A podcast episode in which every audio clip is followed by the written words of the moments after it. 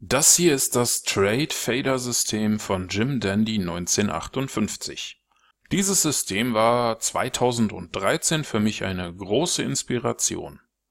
Wenn man sich den Handelsverlauf einmal anschaut, dann kann man sehen, dass vom Start am 29. April 2013 bis über ein Jahr später im Mai alles gut gelaufen ist. Trotzdem hat dieses System Ende August einen Einbruch erlebt, der letztendlich dazu geführt hat, dass es zu diesem riesigen Absturz kam. Der Bruttozuwachs von 136 Prozent sieht sehr beeindruckend aus, allerdings gibt es auch einen Drawdown von 84,84 Prozent. Nicht viele Menschen wären bereit, ein solches System zu handeln aber bis zu dem Zeitpunkt, als dieser Drawdown losging, hätte sicherlich kein Mensch ein Problem damit gehabt, wie der Handelsverlauf aussah. Das ist die Krux im Forex-Trading. Es gibt viele Systeme, die über einen bestimmten Zeitraum gut funktionieren und sich dann über kurz oder lang verabschieden. Und obwohl hier unten steht, dass das System vor drei Minuten aktualisiert wurde, stimmt das nicht, denn es handelt sich um einen alten Screenshot. Tatsächlich sieht das System heute so aus. Es wurde entfernt. Ist das jetzt ein gutes oder ein schlechtes Beispiel?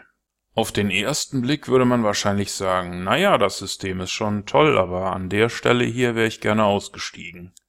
Aber wie soll man so eine Stelle identifizieren, bevor es zu solchen Einbrüchen kommt?